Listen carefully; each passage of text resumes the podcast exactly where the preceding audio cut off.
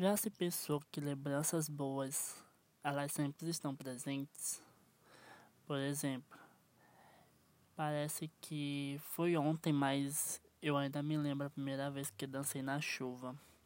Você tinha 13 anos e eu 12. Nossos sapatos pareciam canoas, só que debaixo d'água.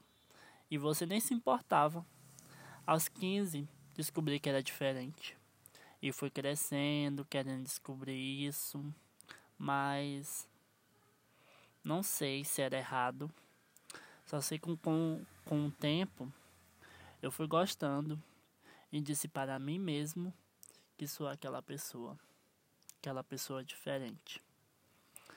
A raiva da adolescência sempre está presente. É uma fase ridícula.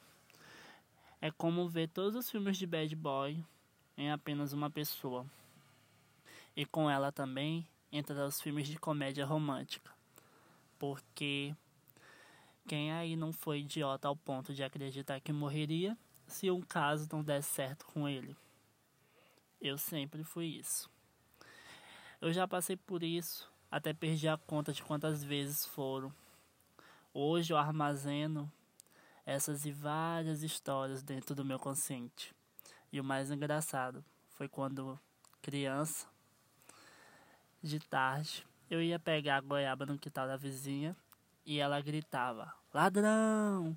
E a gente corria como se como se tivesse roubado o maior banco da cidade. Mas o pior da história, que virou sério, foi quando revelei quem eu sou eu de verdade. Mas por quê?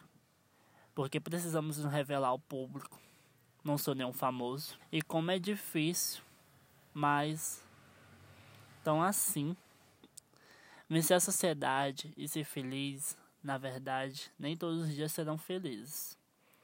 Assim como as histórias que são felizes sempre estão guardadas no nosso, no nosso coração. Mas as coisas boas a gente sempre lembra e a gente chora. Agora as merdas da vida quando, passado o tempo, a gente se acaba de rir ao lembrar novamente. E se você está curioso em saber mais, eu vou logo avisando. Meu livro, minhas histórias. E esse é o nosso podcast, que será recheado de histórias aqui da Estúdio Falpe, em parceria com Gabriel Nascimento. Eu espero vocês e fiquem com Deus. Beijo.